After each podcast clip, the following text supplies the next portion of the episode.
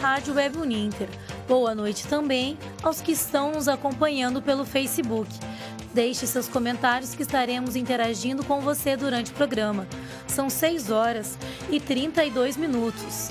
Os termômetros marcam 14 graus na capital paranaense. Eu sou a Liana Machado e nesta edição você vai ouvir.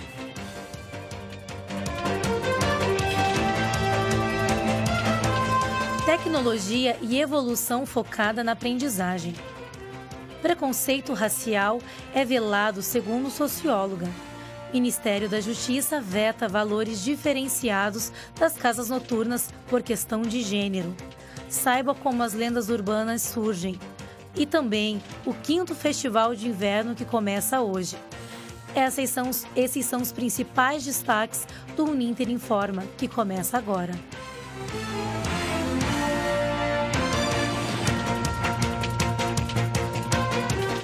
Estamos ao vivo no Rádio Jornal Laboratório do curso de Jornalismo Uninter. Acesse nossa página no Facebook, arroba Rádio Web Uninter e interaja conosco ao vivo. Racismo é qualquer pensamento ou atitude que separam as raças humanas por considerarem algumas superiores às outras. O racismo é uma violação aos direitos humanos. Segundo o IBGE, 53% dos brasileiros afirmam ser negros. E apesar de maioria e de sermos uma sociedade livre, o preconceito ainda se encontra muito presente. Derby dos Santos, que é mulher negra, microempresária e moradora da cidade de Curitiba, fala quais as maiores dificuldades enfrentadas por ser negra. A infância é onde marca mais, né? As bonecas nunca são como você, elas não têm o cabelo como o seu. Então eu queria ser lisa, eu queria ter a pele clara, eu queria ter um cabelo claro. Não gostava da minha estética. Com cinco anos eu tomei banho de que boa.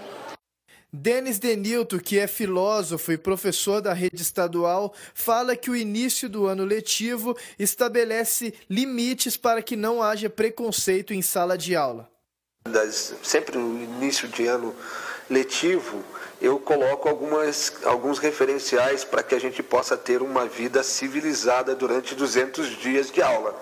E dentre esses preceitos está a condição de é, não permitir jamais qualquer tipo de preconceito, seja ele preconceito racial, de gênero, religioso, de, de raça. Gabriel Santana fala sobre ser negro em Curitiba e conta situações de racismo que já aconteceram com ele.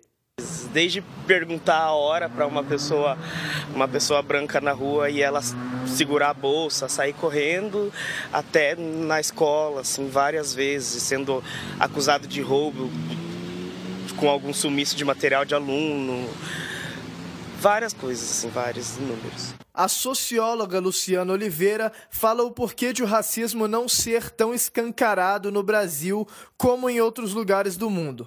O nosso etos católico também nos deixa é, achar feio ser racista, né? Então você não, não fala que é racista, mas dentro de casa você acaba reproduzindo isso, né? Talvez você não veja o preconceito, talvez você não sinta o preconceito, mas ele existe e precisa ser combatido. Arthur Neves para o Ninter Informa. O Ministério da Justiça vetou a prática das casas noturnas de cobrarem diferentes valores de ingressos para homens e mulheres. A determinação é válida para bares, restaurantes e baladas. O, prazo foi de um mês para adequação das cobranças. Após essa data, caso ainda haja distinção de preços baseada em gênero, o consumidor pode exigir o mesmo valor cobrado para as mulheres. O estabelecimento que descumprir a lei está sujeito a multa. As informações do site Jornal Nexo.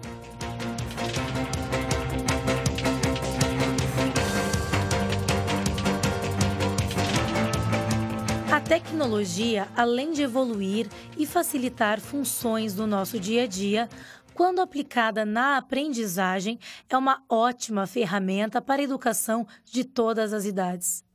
O processo de aprendizagem dos alunos em um mundo repleto de tecnologia é possível e tem aumentado devido ao uso de aplicativos. Com o objetivo de ensinar, exercitar e orientar, esse conhecimento na palma da mão economiza tempo e encaixa o estudo na rotina acelerada dos alunos. Tudo se inicia na contratação de empresas que realizem o desenvolvimento do aplicativo. O desenvolvedor mobile iOS, Lázaro Lassir, trabalha na empresa Snowman Labs e conta como funciona o processo de criação de um aplicativo. Primeiro vem o cliente, depois a gerência da empresa verifica o que o cliente quer e se é possível. A partir disso vem a parte do design, que reúne todas as funcionalidades que ele deseja. É função do design criar a tela para o usuário, pensar na usabilidade além da estética. Após aprovado, começa o desenvolvimento. E se o desenvolvedor faz o projeto, existem várias etapas, desde a pesquisa de mercado, validação da ideia, definição de tela, fluxos, experiência do usuário, enfim, além disso, nessa etapa se define o que deve ter o aplicativo e que ações ele deve tomar. Então, o designer cria a tela e eu executo. A iniciativa chegou em diversas áreas de ensino. Hoje podemos ver aplicativos, inclusive para aprendizagem de línguas estrangeiras, como o aplicativo Duolingo, que facilita o contato e a prática com a língua inglesa. A partir de qualquer acesso, seja ele pelo smartphone, tablet ou um simples computador, o aplicativo aproxima professor, aluno e conhecimento de forma eficaz e direcionada. A professora de inglês Camila Sidral relata sobre a praticidade que o uso da tecnologia na área traz aos alunos por ser simples e rápido. É muito difícil um adolescente ou um aluno, tanto até adulto, não que não tenha um celular que não possa baixar esse aplicativo. Então, para eles é muito mais fácil, é muito mais ágil pegar, colocar esse aplicativo no telefone e estudando pelo aplicativo. Já está tudo filtrado. A gente economiza muito tempo. Ela ainda menciona que utiliza aplicativos para outras finalidades dentro da área de estudo. Pode usar um aplicativo que é pra, só para concurso, que você escolhe o tipo de prova, qual que vai ser a banca da a matéria da prova, muito mais fácil do que você ir ficar procurando uma por uma na internet, porque você já tem um aplicativo que filtra tudo para você. A tecnologia como evolução na educação de um modo geral não se limita a aplicativos, pois utiliza tablets, smart TVs em sala de aula e a criação de portais que podem acompanhar, melhorar e fixar os conteúdos dados pela escola, trazendo qualidade de ensino. Lázaro complementa como sente ser importante abusar cada vez mais da tecnologia em prol da educação. Trabalhar com a tecnologia só me mostra quanto precisamos dela hoje e precisaremos dela no futuro. É como se ela ajudasse as pessoas a progredirem, tanto na educação quanto em áreas de compra e venda, e além de tudo aquilo que economiza o tempo do usuário. Eu só posso ver melhorias em todas as áreas que abraçarem a tecnologia. Vamos agora para um breve intervalo e voltamos já.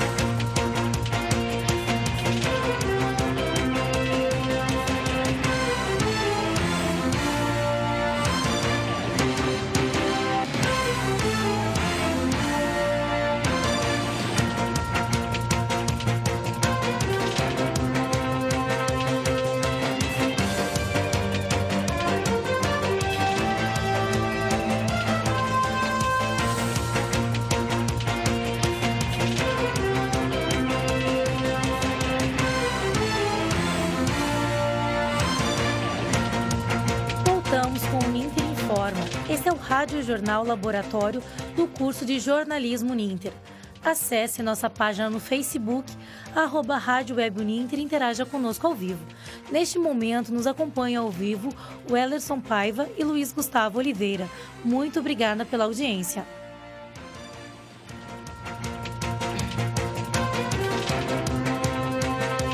Vimos na reportagem anterior que a tecnologia pode ser essencial e ajuda a encurtar caminhos da aprendizagem. Mas até que ponto ela pode ser tão primordial e não prejudicar no desenvolvimento e na infância das crianças? Com o crescimento da internet e de novas tecnologias na cidade, não demorou para que fosse incorporada no processo da educação das crianças. Em uma escola particular em São José dos Pinhais, região metropolitana de Curitiba, é permitido o uso de aparelhos tecnológicos para educação, conforme explica a diretora Patrícia Alberdi, de 42 anos de idade. Aqui na Escola Evolutiva, nós somos fãs de tecnologia. É, nós temos TV, projetor multimídia, Apple TV, em todas as salas. Temos iPads para todos os professores. Eles não têm livro físico. Todo planejamento, todo, todo livro do professor, ele é no iPad. Todos os alunos também contam com iPads dentro da sala de aula. Entretanto, a mãe Irene Ribas, de 38 anos de idade, acha que existem dois lados dessa moeda. Mas existem os dois lados. Primeiro, eles precisam ser crianças e a tecnologia tira isso deles. É, em segundo, eles aprendem muitas coisas, desde que sejam acompanhados por um adulto responsável. Mas será que então a tecnologia ajuda no processo da educação? Segundo Patrícia, sim. Com certeza. A tecnologia, ela é mais um recurso do universo da criança e do adolescente que nos permite ir além. Além dos muros, além. É, lá a gente busca pesquisas, é, através de interações, é, ele, ela nos dá muitas possibilidades, além de partir do interesse e da realidade dos nossos alunos hoje, que são nativos digitais. Ela também explica se comparado com alguns anos atrás. Ajudou e muito. O que precisamos é entender que nós temos que mudar a forma de aprender e ensinar. Mas interação é boa para o crescimento das crianças? Para as duas, devem haver limites. Com certeza, precisam ter limites. Precisam aprender a administrar o tempo desde pequenos. Sim, limite é sempre importante. Ele é importante para que tenha um uso responsável. Já na opinião de João Henrique, de 9 anos de idade, que estuda em uma escola pública de Almirante Tamandaré, também região metropolitana de Curitiba, afirma que sente dificuldades pela falta da tecnologia e da internet. A gente tem que trazer para casa para responder. E tendo a internet na escola, a gente poderia responder na escola sem precisar trazer para casa. Então, é uma coisa que faz muita falta. Porém, a presença do professor que media essa relação em um futuro próximo será substituída? Nunca, nunca, nunca serão substituídas. Nós temos qualquer informação à mão com a tecnologia, mas a gente precisa saber o que fazer com ela. Qual é a veracidade dessa informação? Aqui é Felipe para a Uninter Informa. De acordo com o edital publicado no Diário Oficial da Indústria nesta terça-feira, o governo do Paraná pode gastar até 509 mil reais em carimbos e equipamentos para secretarias e órgãos de Curitiba e região metropolitana. O valor se refere à compra de materiais para o fornecimento ao longo do ano. Essa informação é do Livre.jor.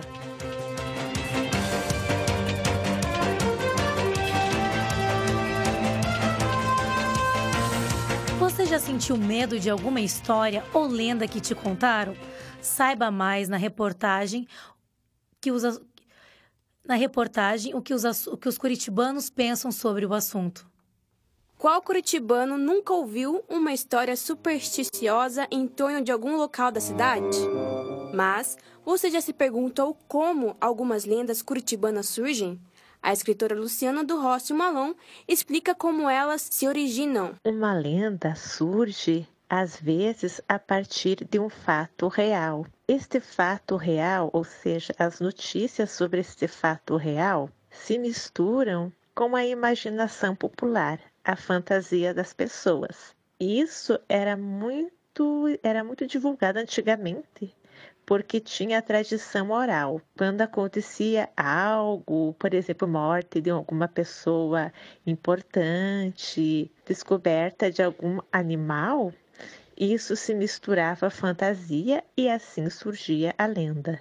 Algumas lendas relacionadas com a sorte e azar não são somente de privilégios dos curitibanos. Há lendas sobre gatos pretos, espelhos quebrados, até mesmo com a invenção da fotografia, onde as pessoas acreditavam que ao registrar a imagem poderia roubar sua alma. A estudante de direito, Laene Leal, acredita na superstição. Acredito que isso passou de geração para geração, sempre é, teve uma causa no começo para gerar essa tal superstição, mas como vai é, alternando com o tempo, vai, vai, vai, vai, cada pessoa diz, é, diz de uma forma diferente, né? Eu acabo acreditando que se eu passar debaixo da escada eu vou ter sete anos de azar, quebrar um espelho eu vou ter azar. E eu tenho medo, bastante medo dessas superstições, sempre quando a mãe da gente diz, né? Ai, não deixa o chinelo virado, senão eu vou morrer. E a gente fica até com um pouco de receio, né? Eu vejo que medo, medo de lendas, né, medo de magia, ela está mais relacionada ao público idoso. Os jovens não ligam mais para isso. Vejo jovens passando por baixo da escada. Eles não têm é, medo de histórias de fantasmas. Há lendas mais recentes na cidade como a do gato Kiko, da loja Kisses, no centro de Curitiba. Dizem que no século XIX, onde hoje é o local da loja, morava um costureiro chamado Kiko. Um certo dia mataram o costureiro Kiko. No final dos anos 90, inauguraram essa loja, a loja Kisses, e a dona percebeu que aparecia um filhote de gato miando de repente lá, sem mais e sem menos. Então ela resolveu adotar o filino e chamou o pequeno de Kiko. Reza a lenda que este gato é a reencarnação do antigo dono. Mesmo com a diversidade de opiniões sobre as lendas, ela ainda é passada e repassada entre a população. E você, acredita ou não? Repórter Jennifer Jesus para o Ninter Informa. Em viagem para a reunião do G20 na Alemanha, o presidente Michel Temer disse à imprensa brasileira que a crise econômica no Brasil não existe. Arthur Neves comenta sobre a polêmica declaração.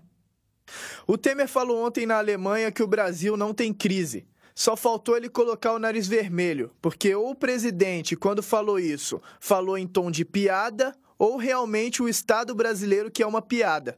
Eu não sei se ele vive no mesmo Brasil que o meu, porque no país que eu vivo tem crise sim, e não é só econômica. A crise é política e a crise é social. Para identificar a crise econômica, é só se colocar no lugar da família tradicional brasileira, que tem em média quatro pessoas, tem que viver com um salário mínimo de 937 reais, dividido em quatro, vai dar 234 reais por pessoa para ser gasto durante o mês. 234 reais por pessoa para passar o mês inteiro. Será que o presidente que falou que não existe crise no Brasil consegue viver com esse valor? Para identificar a crise política, é só olhar para a ironia que é o Congresso. Para identificar a crise política, é só observar esses gênios o gênio Aécio Neves, o gênio Michel Temer, os geniais partidos democratas que nos tiram o dinheiro, nos mostram que tiraram o dinheiro, são processados por tirarem nosso dinheiro e são absolvidos por um juiz que também tira nosso dinheiro. E ainda depois de tudo isso continuam no poder. Será mesmo que não estamos em crise, senhor presidente? Ele falou que o Brasil não está em crise porque o jantar dele tem abundância e a crise está é com nós. Abundância para o funcionário público e crise para nós. A vieira que eles comem, quem paga é nós. É o pobre analfabeto funcional que paga a faculdade pública do bacana.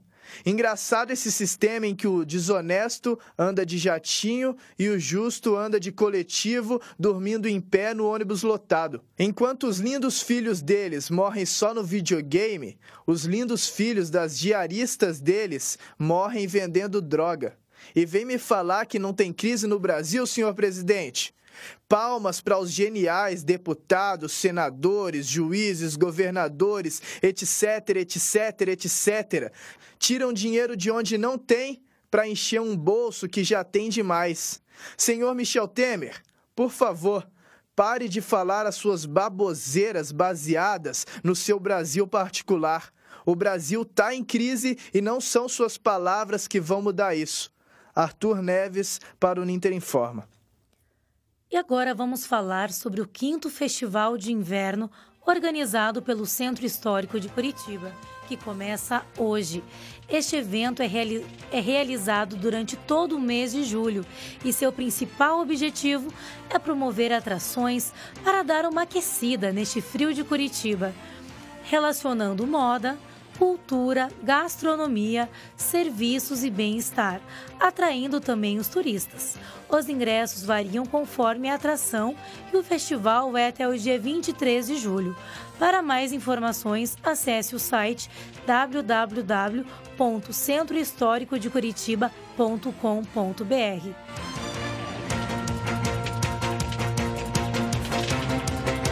E o Ninter Informe está terminando.